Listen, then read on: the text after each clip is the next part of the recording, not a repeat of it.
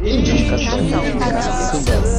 Indicação. Indicação, um podcast do cinemação.com. Próximo, fala indicação. Indicação.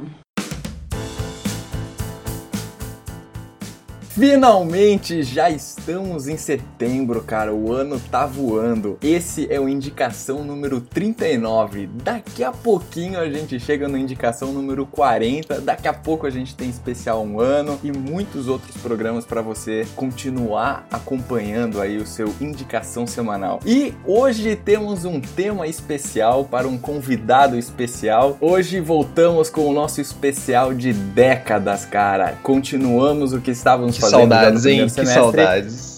Saudades, saudades. Já tava, todo mundo estava já com saudades. Que bonito, que beleza, que alegria. Hoje vai voltamos com anos 80, cara. Essa década tão especial para o cinema. Que agora tivemos até o, o Stranger Things aí pra É, nos relembrar um pouco cara. como é que foi os anos 80. é Excelente mesmo? série, excelente série. Excelente série, muito bem. Eu sou Guilherme Arinelli. Eu sou o Bruno Pupo. E eu sou o Alexandre Gonçalves. Cara, hoje a gente tá com um convidado especial. O cara é casca grossa, o cara já é profissional em podcast. Estamos com o maravilhoso Bruno Costa. Ô galera, e aí, beleza? Eu sou o Bruno Costa, diretamente do canal 42 e vou voltar a falar de cinema depois de tanto tempo. Olha aí, rapaz. Caramba, fazia tempo que você não O cara assim, tem toda uma Fazia intro. tempo, fazia tempo, rapaz. Eu, eu acho que a última vez que eu falei de cinema foi no Rapadura Cast. Foi no Rapadura Cast, exatamente. Cara, Rapadura Cast, aí, não lembro qual, mas vocês podem procurar lá, cinemacomrapadura.com.br, e vocês vão saber qual foi o último filme ou, enfim, a tema sobre cinema que eu falei. Mas eu tô lá no canal 42 sempre analisando série que tá ali pertinho, né? Pertinho de cinema, ah, enfim. Tá muito perto. Ali Pois pertinho. é, com certeza. Pois é, estamos fazendo um crossover hoje por aqui, então. Crossover, né? sim, tem. Exatamente. Se eu tivesse um Cinecast ainda, eu indicaria o Cinecast para as pessoas ouvirem, né? Mas, como eu não tenho mais, eu indico o canal 42 pra cada Mas fica tranquilo, cara. Fica tranquilo que o pessoal que escuta a gente gosta de uma série também, tanto que a gente indica a série É, direto. a gente indica série também, a gente indica documentário, a gente indica qualquer coisa que a gente curta. É, Bacana, exatamente. Isso é legal, isso é legal. Bom, galera, mas antes da gente começar este programa especial de anos 80, eu vou passar os nossos contatinhos, né? Que é sempre bom. Se você quer seguir a gente em rede social, você pode ir pelo Twitter e Instagram no pod underline indicação. A gente também tá com o nosso Facebook, que já não é mais tão novinho assim, né? Que é o pod indicação. Agora, se você tá afim de deixar uma crítica ou escrever uma coisa um pouco mais longa, você pode mandar um e-mail pra gente no indicação@cinemação.com ou deixar o seu comentário ali na seção de comentários do próprio site do Cinemação, gente. Lembrando pra seguir a gente lá no iTunes, pessoal, por favor. Isso ajuda muito a gente ter visibilidade. Isso aí, Exatamente. isso aí. O Bruno também gravou um programa com o Rafa e com o Dani lá no Cinemação, não gravou? Sim, sim. Eu acho que foi sobre gangsters, se eu não me engano, ou algo do tipo. Eu lembro que foi muito Olha bacana, aí. cara. E, e eu também tive no especial que eles fizeram de aniversário também. Eu dei uma palhinha. Ah, então. Pô, a gente tá mofilando o convidado, meu. É. Tô vendo, tô vendo aí, ó. tô vendo a de vocês aí, olha só.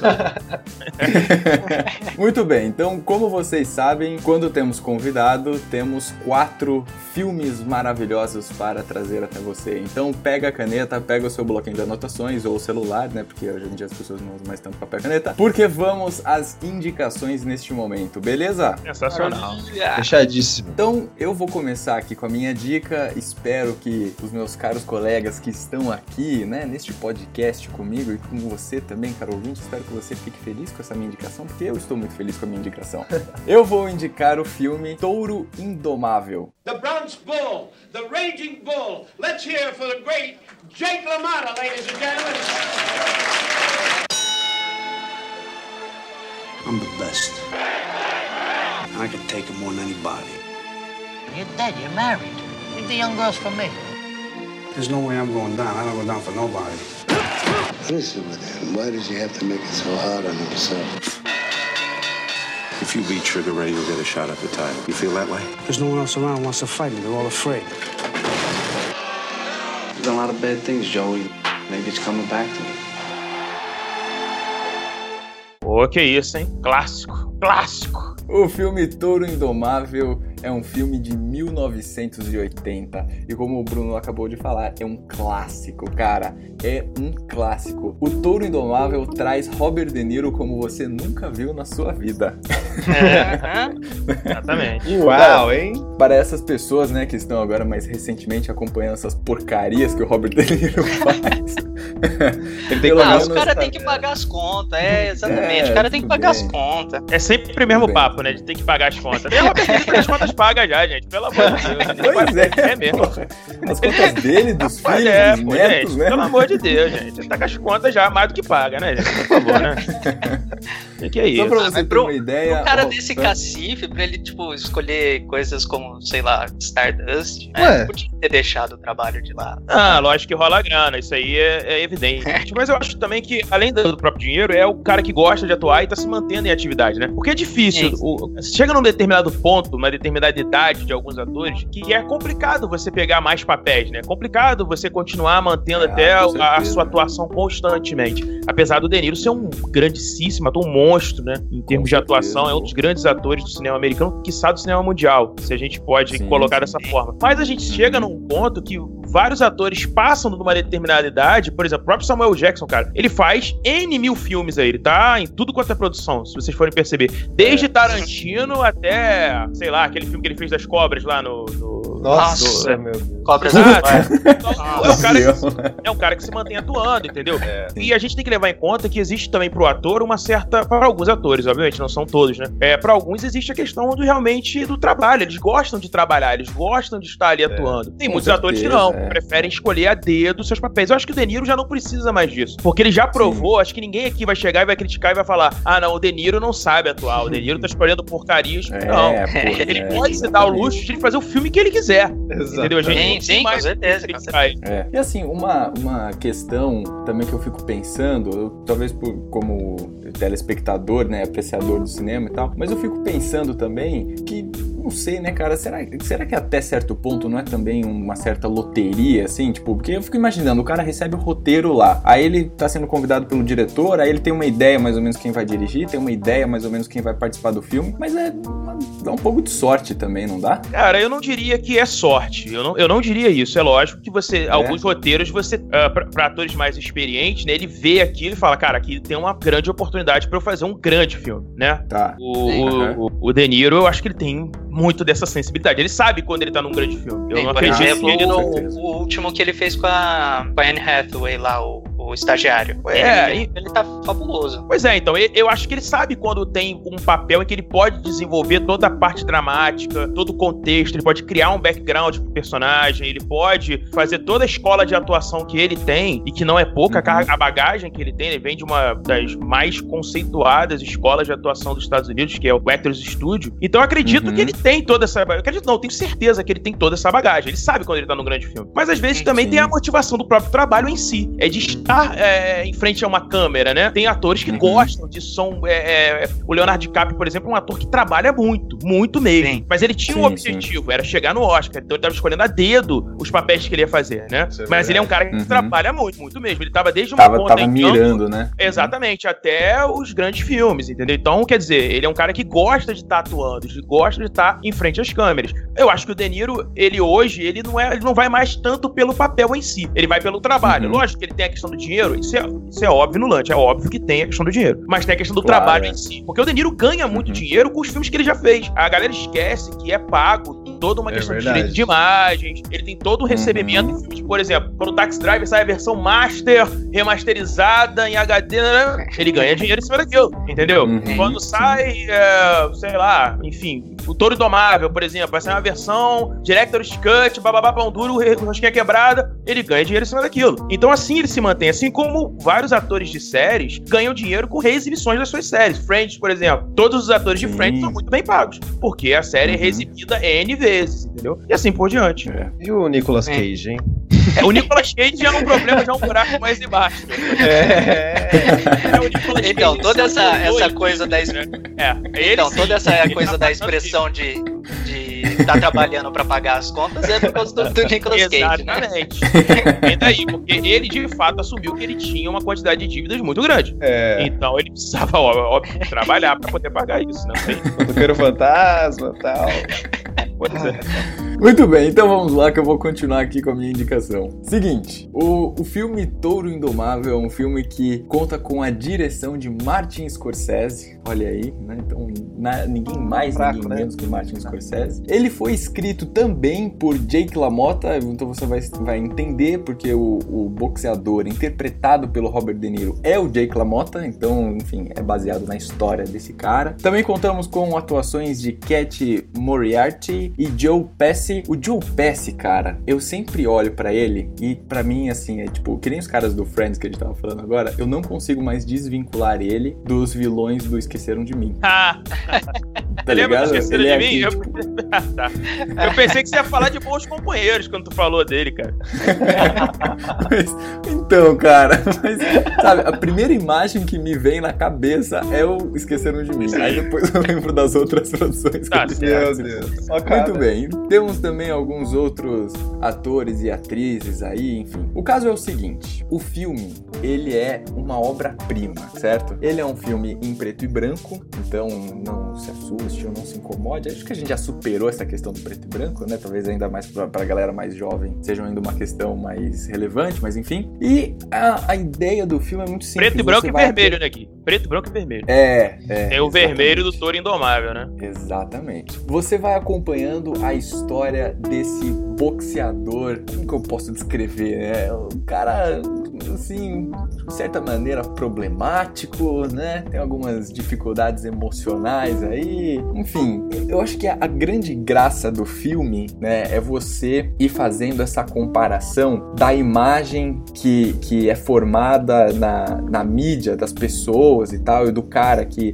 que era um grande boxeador no ringue, que, né, enfim, inclusive o Robert Niro ganhou um Oscar por este filme que ele fez, que eu estou indicando para você agora, então veja que não é pouca coisa. E também ganhou um Oscar, acho, de melhor edição. Então, assim, o cara incorpora o boxeador do, do Jake LaMotta, e eu acho que a graça do filme é justamente essa interpretação do Robert De Niro, em que no ringue o cara destrói, o cara arrebenta e se tornou um, um grande campeão, é, ascendeu na carreira rapidamente, mas na vida particular, paralelamente, a sua, as suas relações com a sua esposa e com a sua família vai se desintegrando ao longo de sua vida, né? Então, um cara extremamente violento, um cara agressivo, né? Um cara que queria impor as suas vontades e, e isso vai destruindo o que ao mesmo tempo o ajudava como boxeador, destrói a sua carreira, é, a sua- as suas relações afetivas com a sua família e tudo mais. Então, acho que essa é a grande trama do filme, né? Esse conflito em que,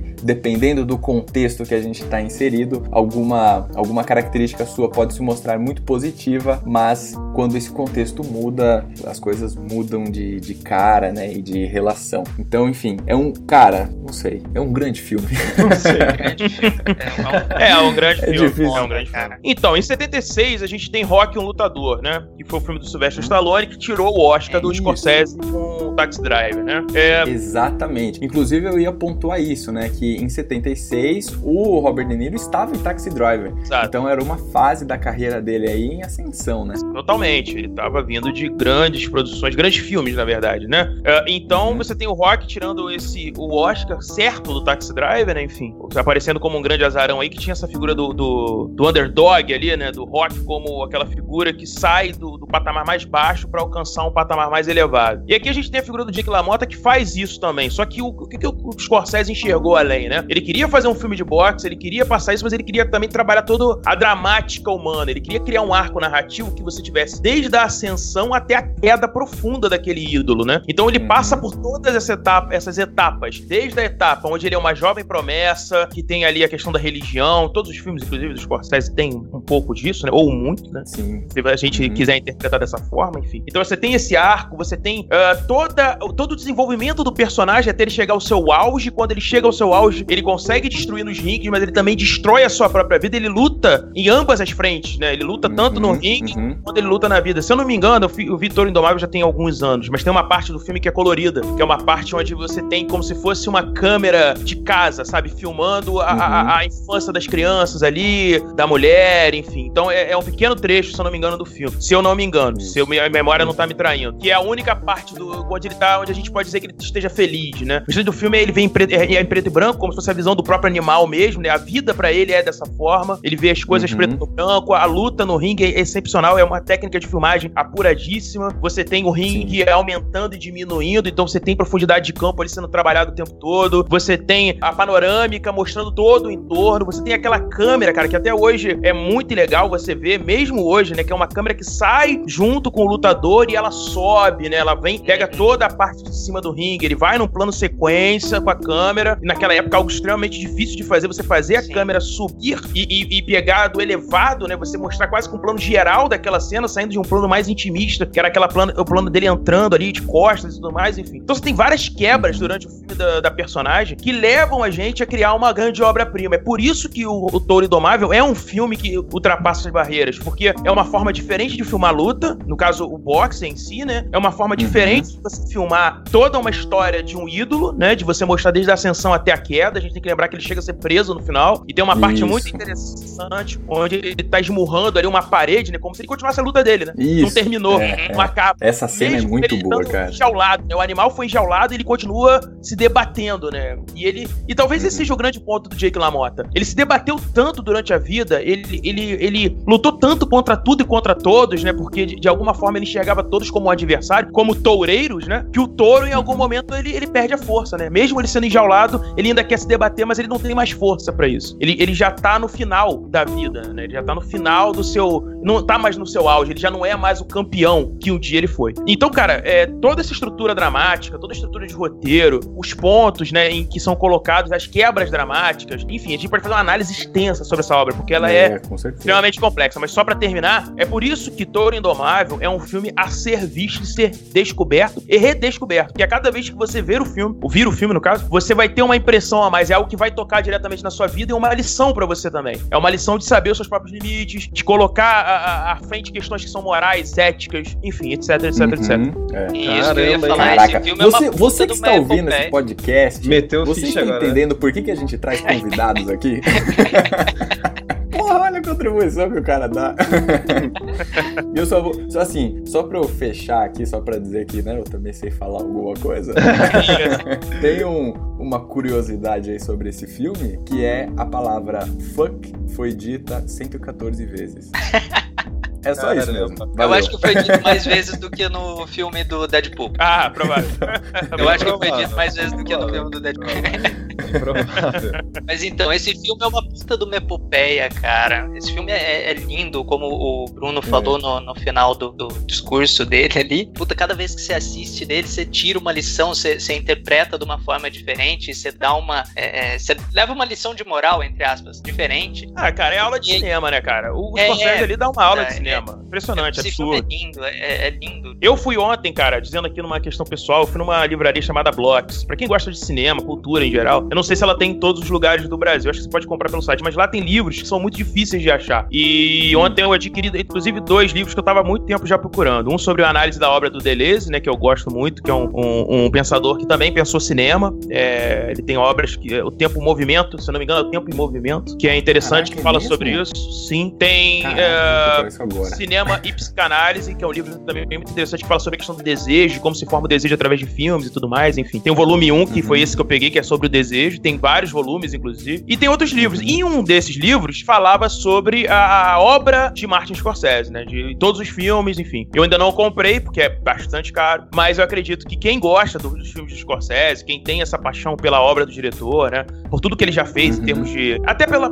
fora do do, do, cinema cinemão mesmo, né? Até recuperando documentários, ou fazendo documentários, ou recuperando filmes antigos, a paixão que ele tem pelo cinema como um todo e tudo mais, enfim. Eu acho que vale a pena correr atrás de, desses livros. E vale a pena correr atrás de um documentário que é do próprio Martin Scorsese, onde ele faz uma viagem pelo cinema americano. Então você vê da onde ele tira muitas coisas, você vê da onde tem influências que ele traz nos filmes dele. Porque, óbvio, né? Todo cineasta tem toda uma bagagem por trás, né? O Kubrick, Scorsese, Ridley Scott, uhum. enfim vai citar Ennis aqui, é, Spielberg, todos eles já viram muitos filmes, né? Então muitas coisas Uhum. que eles fazem, você já viu em outros filmes, né? E você já viu outros diretores fazendo, mas eles reinterpretam, fazem um ressignificado de certas cenas e acoplam isso. E Toro Indomável tem isso. Toro Indomável também Uhum. tem isso. Então por isso que eu tô falando, quem gosta da obra, como o Gui tá indicando aqui, se aprofunda, cara. Corre atrás de mais coisa. Você vai descobrir muita coisa Caraca, interessante. muito bom. Muito legal. Como que é o nome dessa, dessa livraria que você falou aí? É Blocks, cara. B-L-O-O-K-S. Blocks. Tem aqui onde eu moro, em Niterói, né? É, é, abriu uma. No Rio, eu acho Tá. que tem uma. Eu acho que tem também no sul do país, tem. Mas eu não sei exatamente Legal. aonde. Mas provavelmente você vai encontrar virtual, você vai poder comprar. Tem vários livros sobre cinema, vários. É, Aham. Uma literatura muito rica que é difícil de encontrar no Brasil. Não é todo lugar que você encontra alguns dos livros que tem lá, entendeu? É, tem Robert Uhum. McKee, por exemplo, com o seu, o seu livro falando sobre. alguns títulos, né? Falando sobre roteiro e criação, que é algo que eu acho interessantíssimo estudar. Porque quando você Sim, estuda com roteiro, certeza. tudo isso que a gente tá falando faz todo sentido, né? É, clímax, tipo de narrativa, linear, circular, enfim, tudo isso que a gente tá brincando aqui, aí, bicho, o seu mundo abre totalmente, né? Tô falando demais, tô falando demais. Gui, o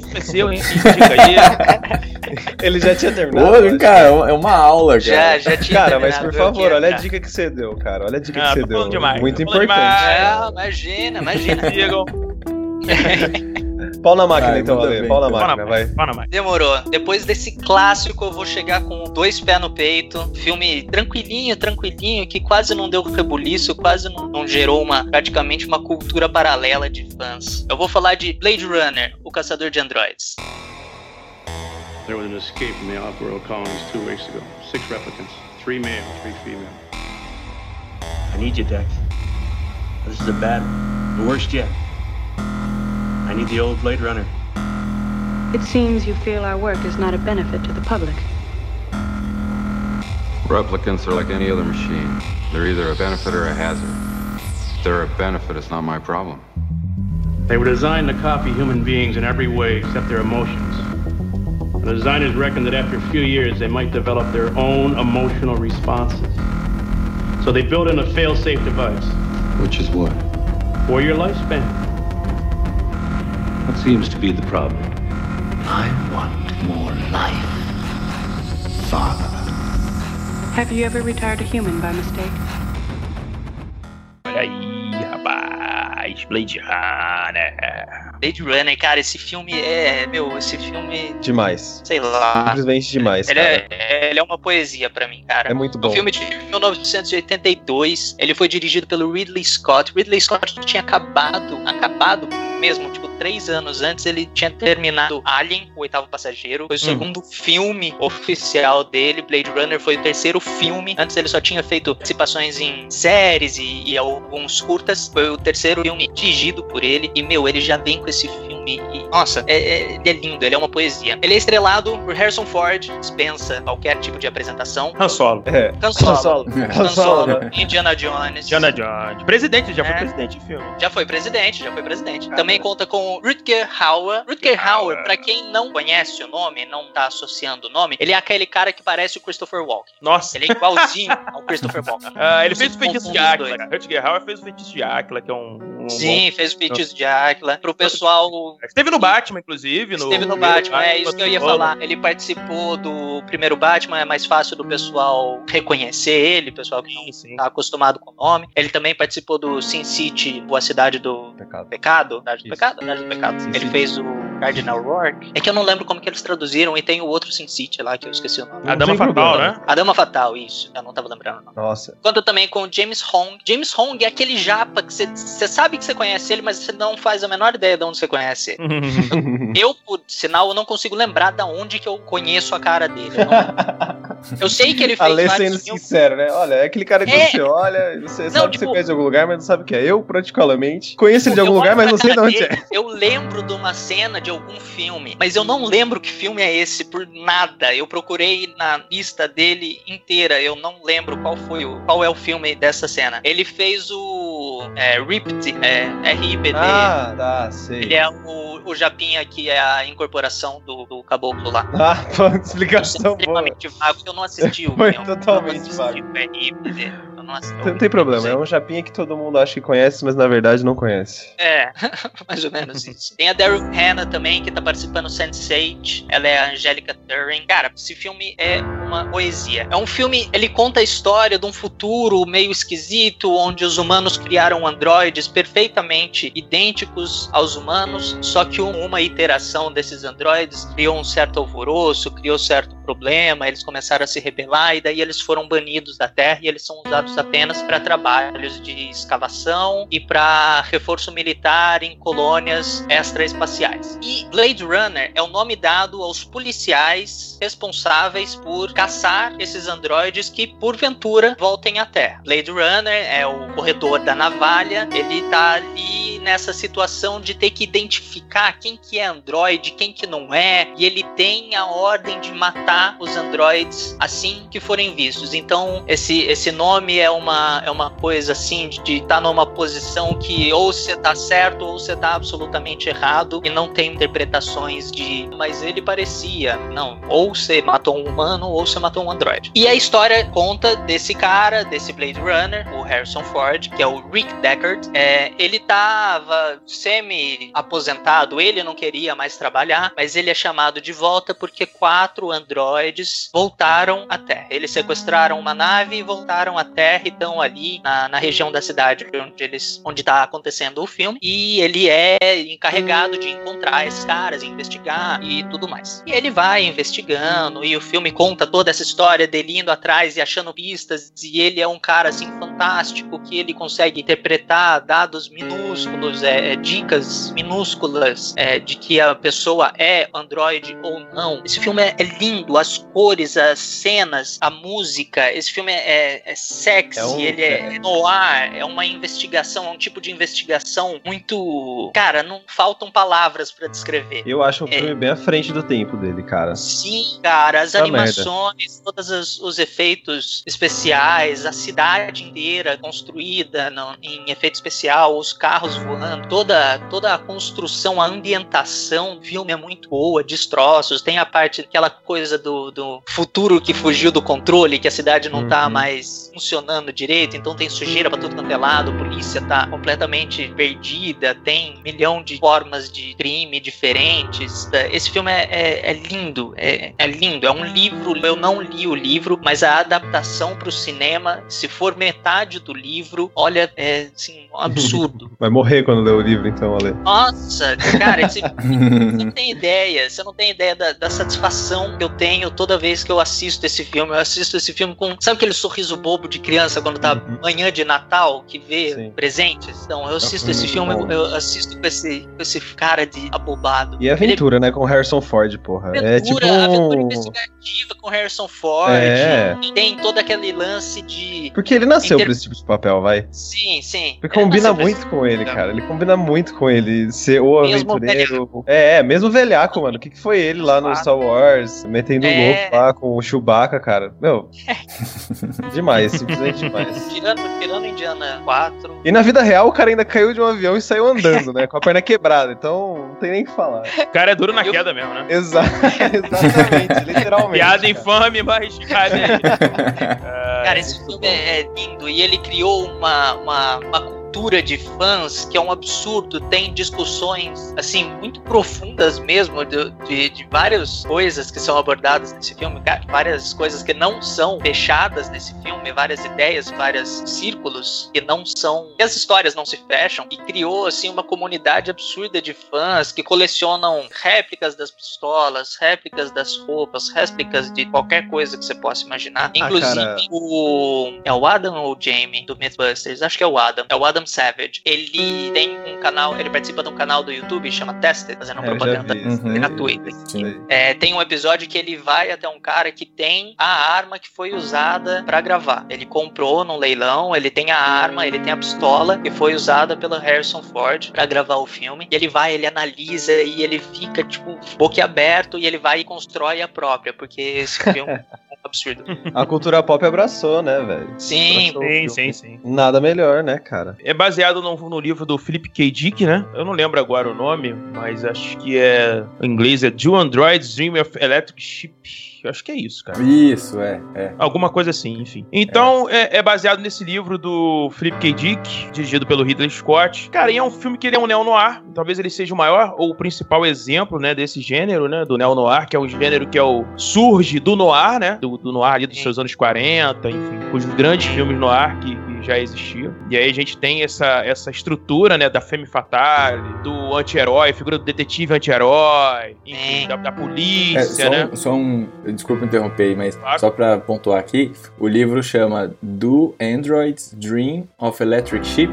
É uma pergunta, né? Tipo, Ah, os androides sonham com é, ovelhas elétricas? É, eu lembrava que Foi era algo assim. Minha memória então não tá tão É. ruim quanto eu imaginava, não. Mas enfim. Eu acho Foi que é ovelhas digitais. Foi 1968. traduzido pra ovelhas digitais, se eu não me engano. Eu lembrava que era do Ah, Philip K. Dick e lembrava mais ou menos o nome, mas eu não sabia que era uma pergunta, mas beleza. Então, o filme é um. Ele é um neo-noir. Cara, ele na verdade fez um, foi um fracasso quando ele foi lançado. Comercialmente ele não foi bem. Ele depois se torna um cult, né? Depois as pessoas redescobrem o filme e vem toda essa questão complexa ali de luta de classe, né? O replicante de um lado, humanos do outro. A gente pode até fazer um paralelo aqui com o Eric Robesbal ali, um grande historiador que tem diversos, diversos livros que trata muito dessa temática, né? Principalmente pelo olho marxista que ele tem da coisa. Então, a gente tem o Blade Runner é, é com esse contexto, né? Com toda essa. E primeiro, né? Um, um design de produção absurdo para aquela época, extremamente lindo. Até hoje, cara, tem cenas ali que são lindíssimas, né? Uhum. Visualmente falando, são incríveis até para aquela própria época onde ele foi criado. Um filme com uma, um nível de dificuldade de criação absurda, mas um nível também de imaginação por parte dos realizadores absurdo. Se você for pegar alguns livros ou vídeos de como foi feito, né? O making off, cara, era uma sala de 3x3 e os caras conseguiam fazer coisas, você fica abismado. Entendeu? Você fala assim, cara, não-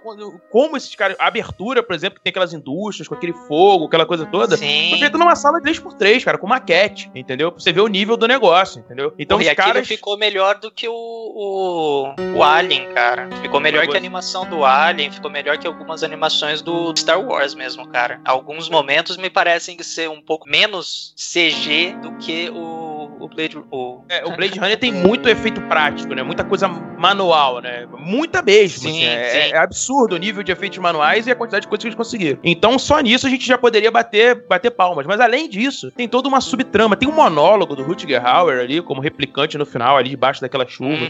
Que é lindíssimo, cara. Que eu acho que, que fala um pouco exatamente dessa coisa da luta de classes que eu tava me referindo, entendeu? Do seu lugar no mundo, de quando você aceita o seu próprio fim, de quando você aceita que você chegou no seu limite, enfim. Então tem tudo isso, além da trilha fantástica do Vangelis, né, cara? Que Trilha, eu a acho trilha Ele é demais mesmo. A trilha dá sensacional. tudo pro filme, cara. É, a trilha ela cria um- uma tessitura dramática pro filme em certos momentos. Ela, às vezes, ela parece que destoa do que você tá vendo, criando essa coisa de distopia neo-noir que ele apresenta pra você, entendeu? E aí entra aquele design de produção lindíssimo, montando todas aquelas estruturas com muito neon, muita utilização de vidro. Você consegue ver entre elementos. Você tem, às vezes, a utilização de primeiro plano, segundo plano, terceiro plano, figuras. Tem coisas acontecendo aqui em primeiro plano, coisas acontecendo em segundo. Tem uma mulher sendo perseguida, tem um cara vindo no campo de profundidade de trás. aí você tem elementos acontecendo durante aquilo. E, e aquele mundo é tão rico que você tem, às vezes, um- uma parada para o almoço do Dick Deckard ali, do Harrison Ford, já cria todo um contexto. Você já entende todo, tudo que tá acontecendo, a chuva ácida, né? A coisa, o, o mundo chegando ao seu colapso e as pessoas tentando sobreviver naquilo. A-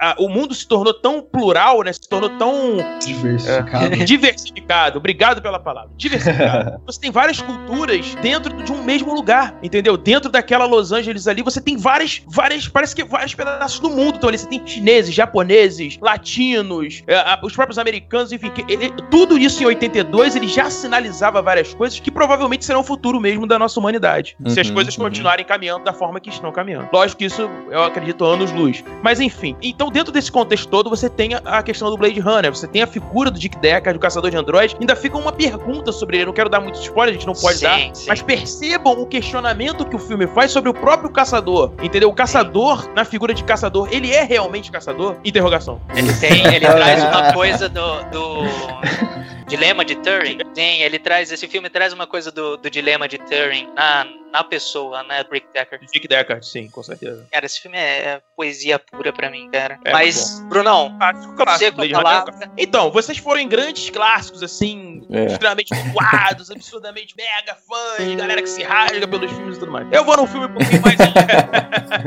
Eu vou num filme já no final do final dos anos 80. Final, metade, metade ali, né? Chegando já de 1986, que é o Conta Comigo. In all our lives, there's a fall from innocence, a time after which we are never the same. It happened in the summer of 1959, a long time ago. Oh man, wait to hear this. Wait to hear this. What is it, man? You guys want to go see a dead body? When the night has come and the land is dark. We interrupt to bring you an update on the search for the missing 12 year old Ray Brower. Kid's gone. They're never gonna find him. Not where they're looking. And the moon is the only light we'll see. You think Mighty Mouse could beat up Superman? Mighty Mouse is a cartoon. Superman is a real guy. No way a cartoon could beat up a real guy. We're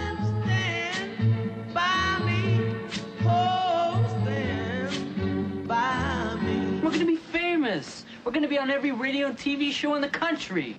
I still don't think we should go. Dirigido pelo Robbie Reiner, baseado aí no livro do Stephen King, né? Do conto The Barry, né? No Brasil, que eu acho que foi conhecido como. Eu, eu lembro que tem alguma coisa antes de O Corpo. Eu só não sei o que, que é. Mas enfim, é no livro do, do Stephen King, que acho que tá numa coletânea chamada Quatro Estações, se a minha memória também não tá me falhando. O, o filme, basicamente, é um filme que conta a história de quatro amigos, né? Quatro amigos ali, e de um escritor chamado God Lachance. E esse escritor, ele baseia o seu livro nessa, nessa brincadeira, nesse verão, nesses acontecimentos de um verão que ele teve quando ele tinha seus 12 anos de idade. E esses três amigos ficam sabendo sobre um, uma morte que teve de um adolescente, e eles saem para buscar esse corpo juntos. E aí a gente tem a velha história da jornada, né? A jornada é muito mais importante do que o objetivo final, né? E, e isso a estrutura de toda, quase toda a estrutura de roteiro brinca muito com isso, né? Que, lógico, a gente quer saber o que acontece no final, mas a jornada em si é o que faz tudo chegar naquele ponto. Então a jornada é obviamente muito mais interessante. E nesse filme é de fato a jornada muito mais interessante, porque ali a gente tem uma série de dramas, conflitos pessoais, a gente tem uma brincadeira muito grande que o Stephen King faz muito bem, que é o processo de identificação. Ele coloca personagens que você não tem como não se identificar com, você não tem como não uhum. olhar para algum deles e falar, cara, esse cara tem algumas características que são minhas, entendeu? Eu consigo fazer um processo de espelho e me ver nele. Então esse processo de identificação, que é um processo obviamente que venda toda a questão da psicologia e a gente, enfim, tem todo um processo, todo um estudo em cima disso, seja com Jung, seja com Freud, eles todos eles falam sobre identificação. E a gente pode uhum. trazer isso também para esse filme. E aí, obviamente, o próprio o Stephen King brinca com isso, que é se colocar no próprio papel do Gordon Lachance, né?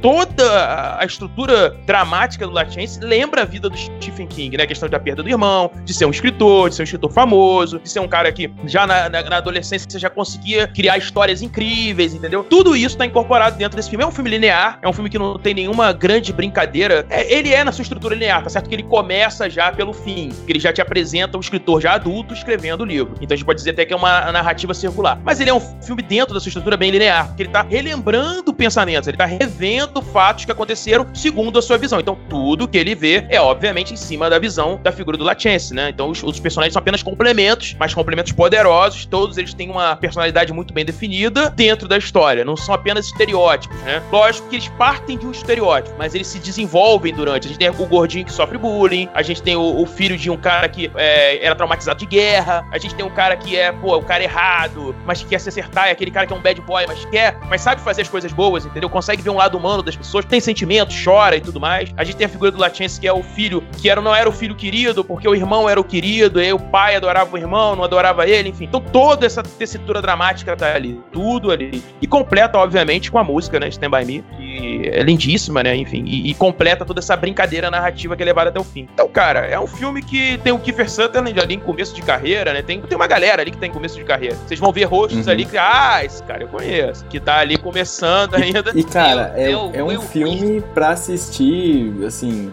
de forma recorrente, né? Sim. Então, de tempos em tempos, você pega visita. de novo e assiste de novo, porque... Você visita aí. É inacreditável. É, é, é engraçado, exatamente. a minha primeira escolha, a gente até brincou nisso, a primeira, a primeira escolha era Clube dos Cinco, né? E também, querendo ou não, tem um uhum. pouco disso tudo que a gente tá falando aqui, né? Com São... certeza, né? Com certeza. Uhum. Tem essa, essa brincadeira em termos de estrutura, roteiro e tudo mais. Eu só mudei o filme por quê? Porque eu tô numa fase da minha vida que eu tô redescobrindo muitos amigos, né? Eu tô descobrindo. Até com o podcast eu falei isso. É, o podcast me fez ganhar novos amigos, né? Então eu trouxe o Conta Comigo pra gente debater, pra eu poder indicar, porque eu acho que é exatamente isso que vocês falaram. É um filme que ele deve ser revisto de tempos em tempos conforme você for amadurecendo as suas amizades. Você vai entrando em certas uhum. fases da vida que alguns amigos se vão, outros amigos ficam, né? Uhum. Alguns amigos se tornam desde a sua infância uh, e vão com você até o fim. Outros amigos, infelizmente, ou morrem, ou viajam, ou você perde muito contato. Alguns você até tem contato, mas não, não são mais tão amigos quanto eram em outras épocas, entendeu? Então a amizade, uhum. ela vai criando caminhos diferentes, ela vai se achando dentro desses labirintos da nossa vida, né? Dentro de pontos específicos da nossa vida, pontos chaves até eu diria. E o podcast me fez isso, ele me deu novos amigos, ele acabou afastando alguns, eu consegui conquistar novas coisas. Eu acho que Conta Comigo fala muito nesse momento da minha vida em relação a isso, em relação à amizade,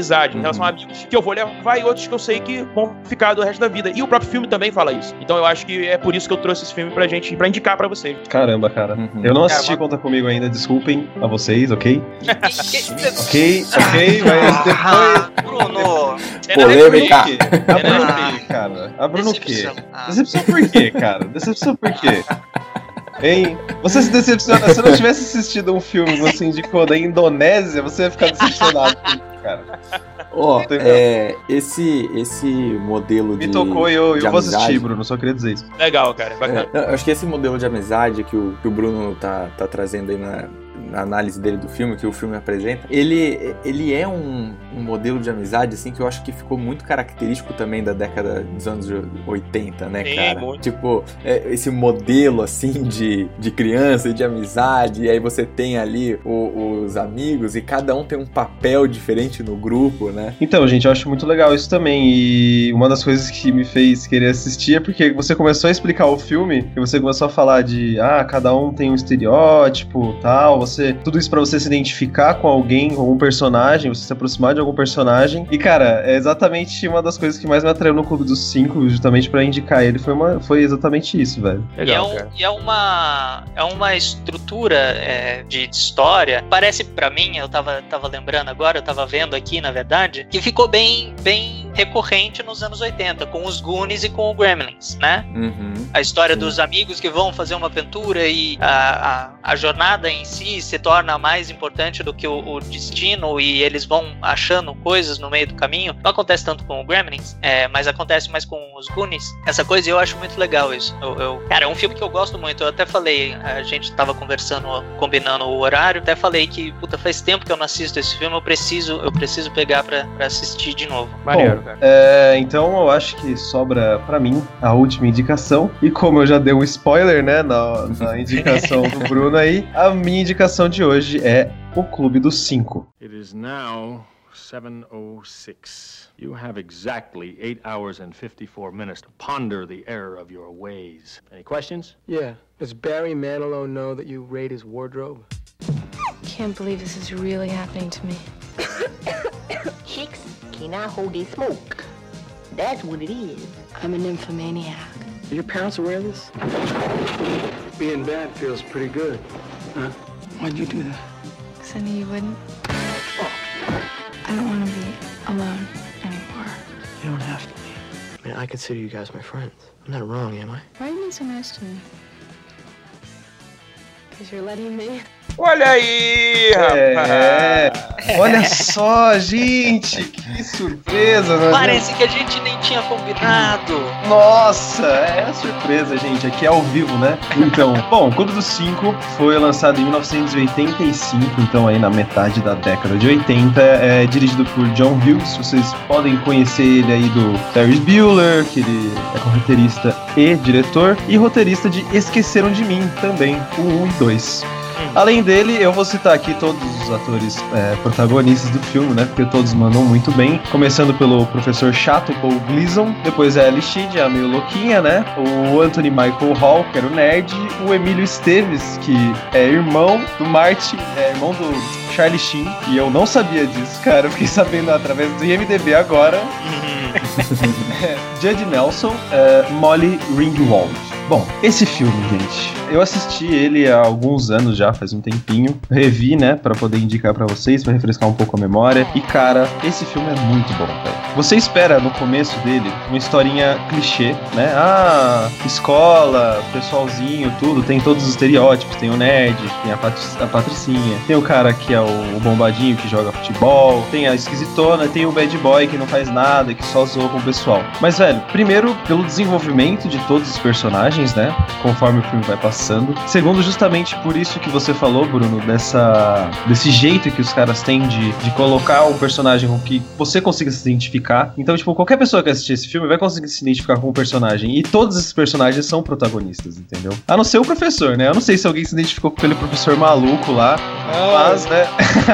a história conta, só pra não, não deixar passar, a história conta sobre cinco alunos, olha só, hein, gente? Eu aposto que vocês não sabiam que eram cinco, cinco alunos, que estão na detenção num sábado. Cada um tem o seu motivo para estar tá lá e ao longo do filme eles vão explicando. Uma coisa muito legal do filme também é que a, a aproximação que esses personagens vão tendo, sabe? É, eles são quase que totalmente opostos, né? Acho que com exceção ali da Patricinha e do cara que, que joga bola, é, todos eles são um pouco que opostos. E o personagem do Judge Nelson, que é o John Bender, que na minha opinião é o protagonista principal deste filme, fica cutucando todos os personagens o tempo todo no começo do filme, cutucando, cutucando, e, e é, essa provocação que ele faz, no fim das contas, é que vai fazer com que mude totalmente o relacionamento deles, mais ali uh, pro, pro, do meio pro fim do filme. Gente, eu não tenho muito o que falar, é um filme que eu gosto muito mesmo, desde que eu assisti pela primeira vez, e quando eu vi que a gente ia fazer o especial dos anos 80, eu logo coloquei esse de uma vez. Então, Bruno, você não ia conseguir indicá-lo, porque eu estava com ele antes, aqui já na lista, mas eu Tá certo. É um filme muito bom. É, John Hughes manda bem. Inclusive, a gente já indicou um filme dele aqui, que foi o Ferris Bueller, que foi o Ale que indicou, né, Ale? Curtindo a vida doidado. E, cara, uma coisa que eu reparei muito também, principalmente depois de ter assistido agora, e eu não sei se é porque eu tô fazendo um curso de licenciatura e tô aprendendo um pouco mais sobre a escola e por aí vai. Mas, cara, esse filme também tem uma crítica a um sistema escolar meio bosta, né? Principalmente pelas ações do, do diretor ali que mantém eles lá dentro, que os caras têm que ficar oito horas lá na porcaria da sala, sem fazer nada, né? Escrevendo uma redação do porquê que eles estão lá e que simplesmente não vai mudar nada na cabeça deles. Acabou mudando porque eles se conheceram, mas o castigo em si não mudou nada. Fora aquela cena, né, do, do cara ameaçando o Bender, que eu, eu particularmente fiquei muito chocado a primeira vez que eu vi, cara. Porque eu fico imaginando uma, uma autoridade, tá, entre aspas, da, da escola agindo com o aluno desse jeito, velho. É um absurdo, né? É, é a cara realidade da época, né? Exatamente, a realidade da época, não só da época, né, cara? Vamos conversar que muita Sim, escola sim, é. pública, principalmente aqui, muito aluno sofre isso, cara. Sim, mas é, Ainda é assim. coisa do paradigma corrente, não é, não é tão fácil assim mudar nesse universo da licenciatura. Ah, sim. tô Conversa pra outra época. É, eu sei, eu tô dizendo que foi uma coisa que me chamou a atenção e que Sim, o filme acabou abordando de uma maneira ou de outra. Não sei se foi proposital do diretor acabar abordando isso, mas eu achei muito interessante, cara. É um filme muito bom, vale muito, muito a pena assistir. Eu indico com certeza. Trilha sonora fantástica, momentos de, de cenas meio idiotas, mas absolutamente necessárias pra Totalmente, da, da integração deles. E porque vai acontecer, né? Tipo, cada Sim. cena. Isso que eu falei, cada cutucada que o Bender dá no começo ali, você percebe que no final das contas acabou abrindo um pouco mais a mente. Você percebe também muito é, na mudança de olhar que a Patricinha, que é, que é interpretada pela Molly Ringwald, que é a Claire, vai tendo pro Bender. É, nisso ela tem aquele olhar de nojo, tipo, ah, esse cara é um perdedor, é um bosta. Mas conforme ela vai vendo ele falando, fazendo aqueles monólogos, falando o que ele acha da vida, você percebe quando mostra ela, ela tá sempre com um sorrisinho no rosto, olhando para ele de uma maneira diferente. Inclusive o próprio esportista, né, que é o último a dar o braço a torcer em relação ao Bender. Mas, cara, é um filme muito bom, é um filme muito rico. Ô Bruno, agora é a minha vez, cara. Acho que eu nunca assisti tudo isso. né? Nossa, cara, não acredito, hein?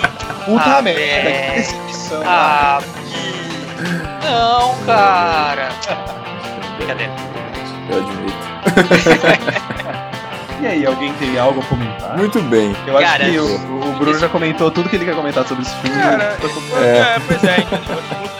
Pra mim é um clássico que todo mundo tem que ver e fala sobre isso, sobre amizade, sobre identificação. É um clássico da sua época que passa gerações porque fala sobre um assunto que pra mim é universal, que é a amizade. É, entendeu? é atemporal, totalmente. Bom, então, assim, não- eu não quero nem falar muito, porque eu acho que. Eu tenho certeza que muita gente que ouve a gente agora não viu esse filme. Porque é um filme que. Pois é, acabou ficando também um pouco na sua época, porque a gente acaba não redescobrindo ele. Então eu não vou falar muito, eu vou deixar que cada um veja. Se quiser, bota lá nos comentários as suas impressões e a gente debate junto. E aí a gente coloca pra que, que cada um vá lá nos comentários e, e ajude a gente a, a bater um papo sobre isso. Com certeza. Bom, Porra, esse então. filme tem uma, tem uma coisa também de. Não julgue o livro pela capa, né? E é o Exatamente. principal motivo de todos Uhum. eles estarem ali, um de cara marcado olhando pro outro, ninguém interagindo. Exatamente. Totalmente, cara. É Pra você. é- são pessoas de estereótipos diferentes que acabam enxergando que, porra, eu ser desse, desse estereótipo, desse clubinho, né? Dessa tribo que nem falam hoje, não implica que eu possa ser amigo daquele cara que não se veste igual a mim, ou sei lá, escuta rock, que seja, entendeu? É muito bom. E também esse filme trouxe, trouxe vários momentos icônicos pro cinema, como a, a cena final do Judd Nelson, Sim, sim, com a com certeza. musiquinha, que também aparece em acho que outros dois filmes, algo parecido, ou pelo menos uma menção. Eles a- correndo, correndo É, do, do eles diretor, correndo pelos corredores e tal. É, dançando em cima da mesa. Exatamente. É, Trouxe é sensacional. várias cenas que são, viraram icônicas e que eu já vi, pelo menos, menção em alguns outros filmes. É, o bom é que a indústria não esquece, pelo menos, né? Continua É. fazendo menção.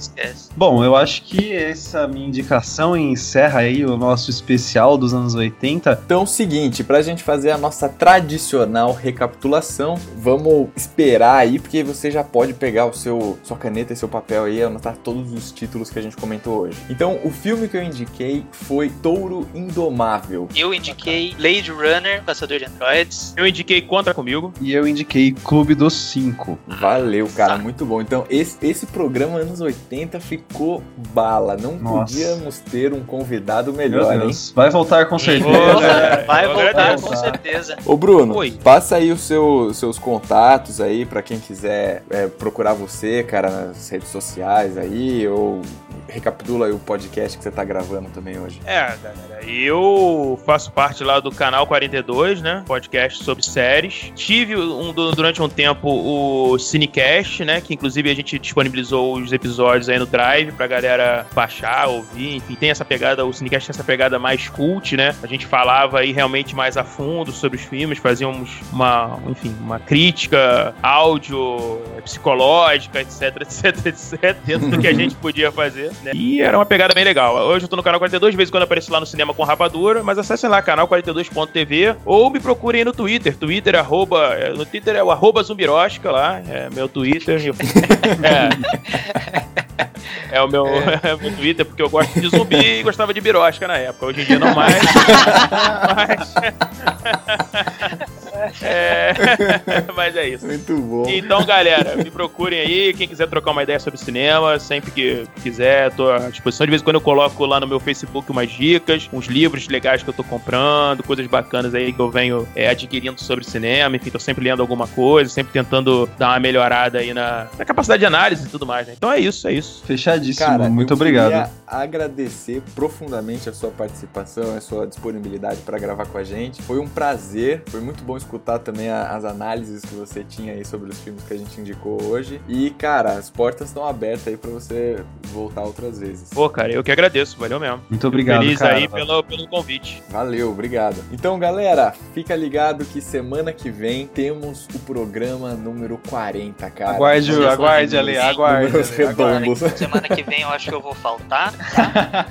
Eu acho que eu vou ficar doente. Vai ser fenomenal. Valeu, muito obrigado e a gente se vê de novo na semana que vem. Abraço. Com certeza. Valeu, galera. Abração. Falou, pessoal. Até mais. Esse podcast foi editado pela Isso Aí Design. Tudo isso é forma com função. É design estratégico. É isso aí.